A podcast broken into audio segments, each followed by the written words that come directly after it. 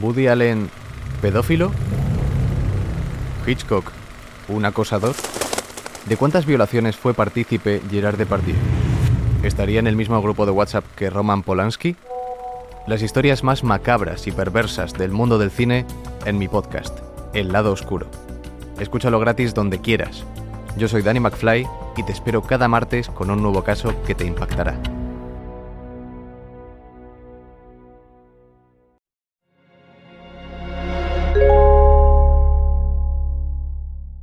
Podimo.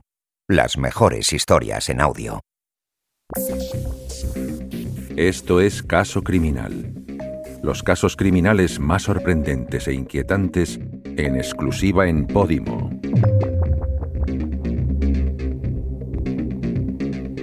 Estás escuchando El caso de los virginianos.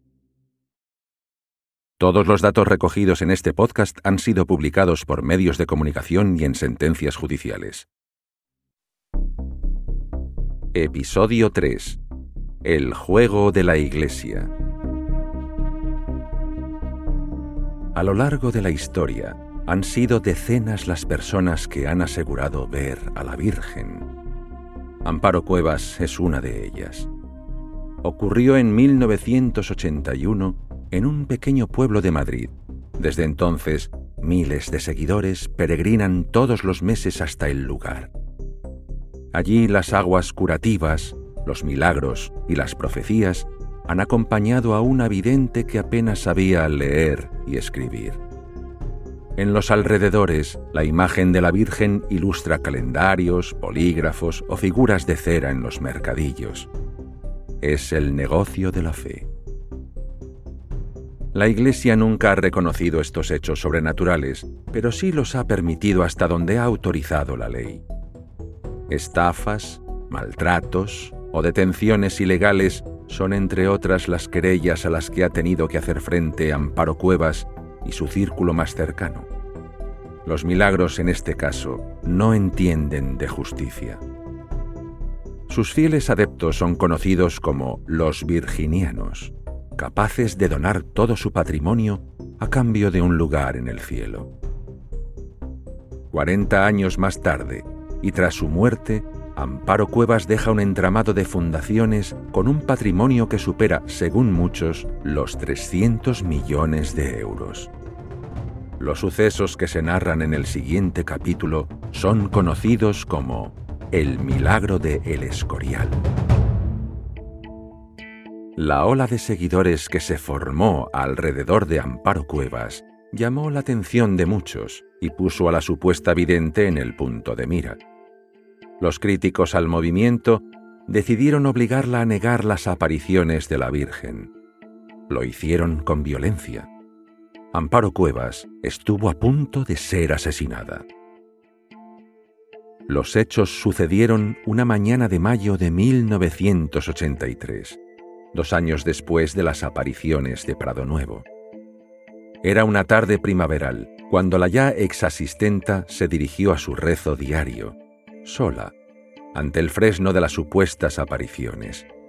Lo hizo con una pequeña estampa de la Virgen de los Dolores. En ese momento, tres encapuchados se acercaron por su espalda. Eran dos hombres y una mujer. Amparo no pudo reaccionar. Los tres se abalanzaron directamente sobre ella. Fue asaltada, golpeada, insultada y amenazada. Los asaltantes solo buscaban una cosa, que la líder del movimiento reconociera las mentiras. Hablaban incluso de acabar con su vida. Te vamos a ahorcar, a ver si la Virgen viene a salvarte, dijeron. Con una piedra en la boca para que no gritara, la vidente fue arrastrada y desnudada, cuando de repente las amenazas cesaron de golpe. Los atacantes oyeron un ruido cerca sin saber de dónde provino decidieron salir huyendo. Amparo se quedó allí, desnuda y sin conocimiento. Nicasio, su marido, al no tener noticias de ella, acudió a Prado Nuevo en su búsqueda. Fue trasladada a un hospital. El parte médico era claro. contusión cráneoencefálica, torácica y abdominal. Amparo se quedó hospitalizada y tuvo que pasar varias semanas para recuperarse de los golpes. En cuanto recordó a sus agresores, los perdonó. Las amenazas no cumplieron su objetivo y los rezos y las visiones de Amparo siguieron adelante. Conocedores de estos hechos, los virginianos no tuvieron miedo y siguieron acudiendo a Prado Nuevo. Niños, hombres y mujeres de todas las edades se arrodillaban frente al fresno bajo el sol o la lluvia, ante la mirada de los incrédulos. El plan de Amparo Cuevas no había hecho nada más que empezar y no se iba a esconder. Apenas habían pasado siete años desde la muerte de Franco y cuatro desde la nueva Constitución española. El país se encontraba en pleno proceso de reconstrucción. Los niveles de escolarización y analfabetismo superaban con creces al resto de países de la Unión Europea, y España contaba con una mayoritaria población religiosa fácilmente influenciable. Era 1982. España albergó el Mundial de Fútbol. Felipe González ganó las elecciones. Y José María Íñigo entrevistaba en televisión española a los personajes más carismáticos del momento. Y allí estaba Amparo Cuevas, invitada para hablar sobre los fenómenos que supuestamente experimentaba. Toda España estaba pendiente. Ante lo delicado de la historia, José María Íñigo quiso advertir al público antes de empezar. Por tratarse de una cuestión que entendemos que es muy delicada en esta presentación, no adjetivaremos ni haremos ningún juicio de valor sobre lo que ocurre. Hemos preferido que sea la protagonista quien cuente la historia desde el principio. La expectación creció por momentos. Amparo, a su lado, tenía la mirada perdida. Seria y con las manos encima de la mesa. La primera pregunta fue directa.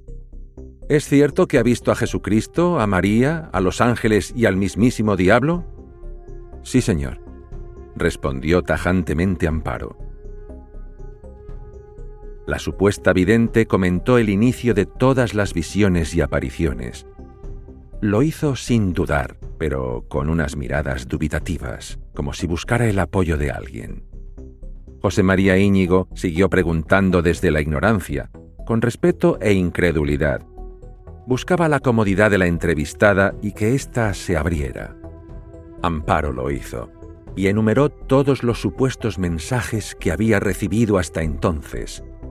El público atendía en un silencio sepulcral. De repente, la entrevista se torció. Amparo comenzó a sentirse incómoda. Su relato sobre la aparición de los estigmas sonaba poco creíble. Al principio me pasó una semana entera, luego se me quedó en jueves y viernes, luego los primeros viernes de mes, y ahora no me pasa todos los viernes, pero me suele pasar algunos. Amparo dudaba, no era convincente. José María Íñigo quiso incluir algún testigo. La vidente no acudió sola al plató. Llevó con ella a Julia Sotillo, su antigua jefa. Respaldó todo lo que dijo su empleada. Amparo continuó excusándose. No soy de izquierdas ni de derechas. No entiendo nada de eso ni cojo dinero. Zanjó. El presentador quiso aclararlo, pero no llegó a acabar la frase. Déjame terminar, insistió Amparo con risa nerviosa. Sería una de las primeras y últimas apariciones de Amparo Cuevas para los medios. A partir de entonces, Miguel Martínez daría la cara en televisión. El personaje de Amparo se comió a la persona. Se le empezaron a atribuir numerosos poderes místicos. La propia protagonista no los negaba y los seguidores más creyentes no necesitaban corroborarlos. La levitación o la bilocación para poder estar en dos lugares a la vez eran los supuestos poderes que la vidente adquirió, pero no los únicos. También contaba con los presuntos poderes de curación y osmogénesis.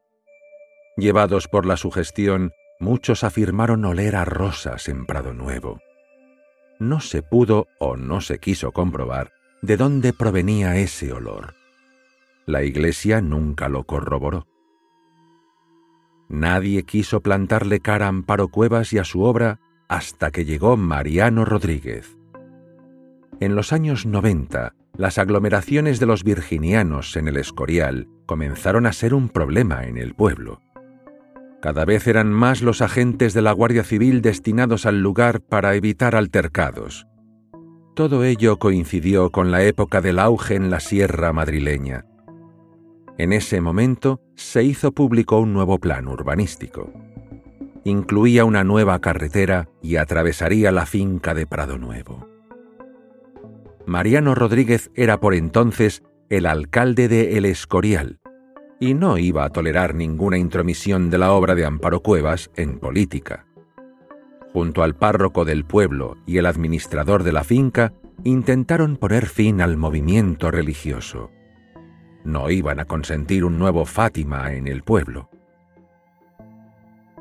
El alcalde ordenó cerrar la finca.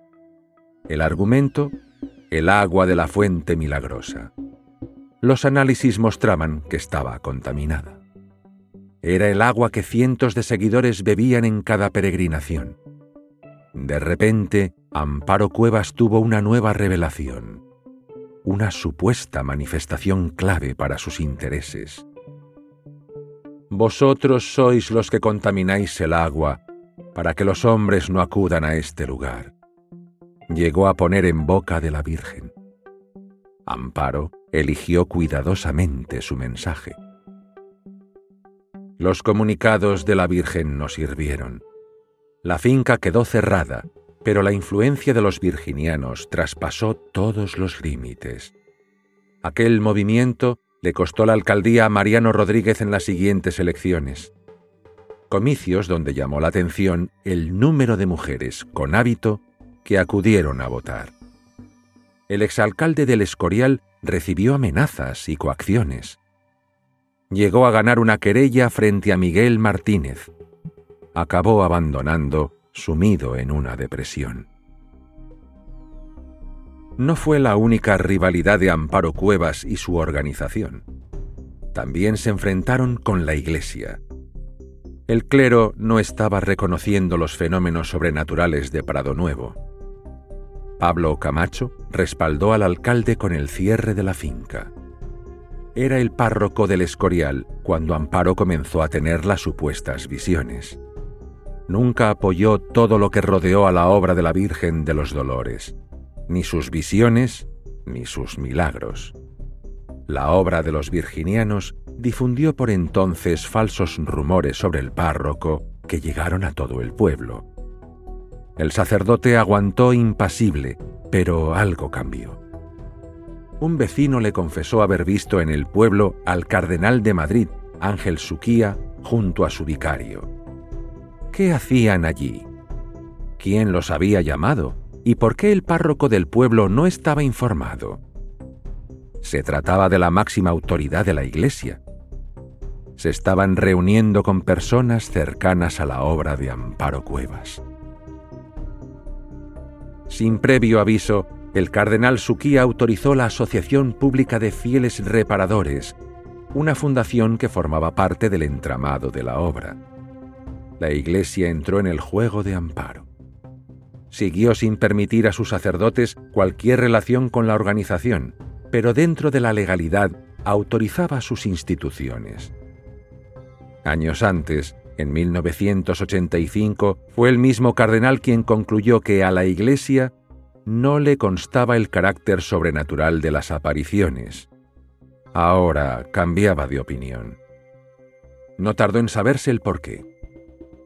Algunos medios hablan de presuntas donaciones de la obra de Amparo Cuevas a la Iglesia. La sitúan en unas cantidades cercanas a los 180.000 euros. Se habrían usado para terminar las obras de la Catedral de la Almudena. De forma paralela, Pablo Camacho dejó de ser un estorbo para los virginianos.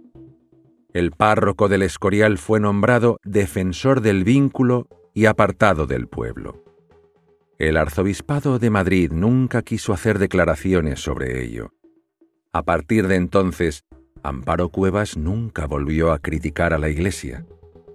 Antonio Astilleros, el vicario que acompañó en todo momento al cardenal Suquía, también obtuvo un nuevo cargo. Dos años después, y como de ande la almudena, todos salieron ganando. A la Iglesia no le constaba el carácter sobrenatural de los hechos, pero eso no significó un rechazo total al fenómeno. La obra de Amparo Cuevas no tenía el reconocimiento canónico, pero sí era reconocida como una asociación eclesiástica pública. A partir de 2010, la Iglesia comenzó a abrir la mano. El cardenal Rouco Varela autorizó a los sacerdotes para participar en los actos religiosos que se daban en Prado Nuevo, algo que el anterior cardenal rechazó. Dos años más tarde, el cardenal también autorizó la construcción de una capilla. El ayuntamiento dio el permiso y comenzó un proceso de litigios que duró varios años y acabó con la capilla destruida. A pesar del consentimiento y la apertura de la Iglesia, el movimiento seguía considerado por muchos como una secta peligrosa. Al frente manipuladores que buscan el negocio, gente sin pudor que juega con la fe de las personas y las separa de sus familias. Alarmados por los últimos movimientos, surgen las primeras asociaciones en contra de la obra de Amparo Cuevas. En 2006, Juan Carlos Bueno decidió crear la Asociación de Víctimas del Escorial. En ella se daban cita grupos de personas que habían perdido el contacto con familiares que ahora formaban parte de los virginianos. La consideraban una secta destructiva que aturdía a las personas y las convencía para entregarles el patrimonio. Comenzaron a acudir los primeros sábados de cada mes a los alrededores de la finca. Los fieles seguidores de la obra de Amparo Cuevas los miraban con recelo. El mensaje era claro sí a la Virgen, no a las apariciones. La obra es una secta. Los enfrentamientos entre fieles y detractores se convirtieron en una costumbre. Un año después, la Asociación de Víctimas acudió otro sábado más a reprender a los seguidores que entraban en Prado Nuevo. Ese día decidieron repartir una nota informativa la que el por entonces arzobispo de Madrid, Ángel Suquía, redactó en 1985. La nota señalaba que a la Iglesia no le constaba el carácter sobrenatural de las supuestas apariciones. La nota llegó a los sacerdotes que daban misa dentro de la finca. Sin dudarlo, denunciaron por un delito de falsedad documental. Hicieron creer a los allí congregados que la información era actual y consentida por el actual arzobispo Rouco Varela. La Asociación de Víctimas perdió la batalla judicial. Mientras, Amparo Cuevas lleva ya cinco años sin dejarse ver por Prado Nuevo, al parecer por recomendación del arzobispo Rouco Varela. La Iglesia quiere que la protagonista de las congregaciones sea la Virgen y no la vidente. Sin embargo, el rumor corre entre los virginianos. En los últimos meses la salud de Amparo Cuevas había empeorado. El futuro de la obra de la Virgen de los Dolores estaba en juego.